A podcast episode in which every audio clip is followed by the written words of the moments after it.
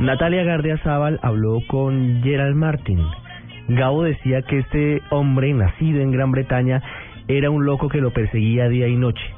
Y lo perseguía porque decidió buscarlo durante muchos meses a Gabriel García Márquez para proponerle la idea de ser su biógrafo.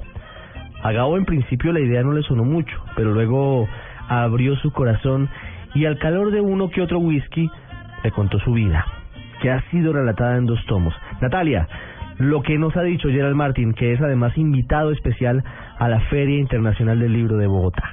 Gerald Martin, bienvenido al radar de Blue Radio. Gracias, es un gusto. Bueno, eh, Gerald, se encuentra en Colombia por la Feria del Libro y porque este año decidieron hacer un homenaje a Gabriel García Márquez. Usted está adelantando su biografía. Cuéntenos, pues, cómo ve pues que el tema en la Feria del Libro sea Macondo. Macondo es un lugar universal. Ahora está aquí eh, en Bogotá Um, García Márquez inventó la primera uh, aldea global, por eso todos estamos interesados en él. Um, yo mismo, la primera vez que leí este libro, me di cuenta de, de, de, de su importancia y ahora tiene un significado uh, universal. Entonces, no se me habría ocurrido escribir la biografía porque soy un hombre bastante modesto y quién soy yo, pero me invitaron.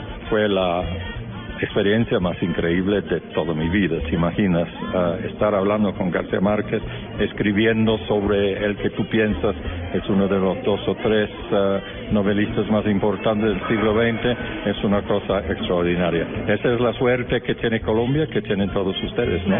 Les pertenece a ustedes. ¿Cómo conoce usted a Gabo? ¿Cómo, ¿Cómo empieza esta travesía? Fui a La Habana en el año 1990 para buscarle a Gabo. Pasé tres semanas buscándolo. Finalmente me dio 10 minutos el día 21 de diciembre de 1990 y fueron tres horas y al día siguiente me dio tres horas más y entonces ahí empezó todo. Pues cómo era Gabo, cómo era Gabo, cómo era Gabo como persona, no como escritor, sino como persona. Bueno, no hay nada nuevo que decir. Era la persona más fácil del mundo. Ya que todo el mundo me dijo que no lo era, que era una persona difícil, una persona uh, vanidosa, una persona impaciente, etcétera yo nunca tuve ni un solo minuto realmente de discurso verdadero. Después del momento en que le dije que no le gustaba, no me gustaba uh, el otoño el patriarca, que sí fue un desastre. Era, uh, y lo he dicho muchas veces, pero creo que es verdad, um, era el, un genio total, pero total, y al mismo tiempo el hombre más informal, el más normal del mundo, ¿no?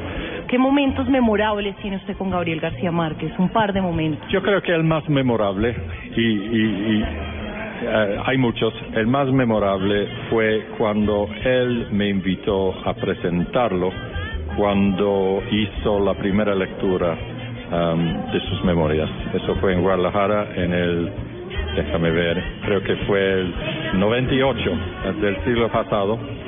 Y entonces uh, hubo tres mil personas todo el mundo estaba esperando esas memorias y yo fui quien uh, lo presentó al público para, para, para que hiciera esa primera lectura. Eso creo que fue el momento más inolvidable uh, que tuve con él.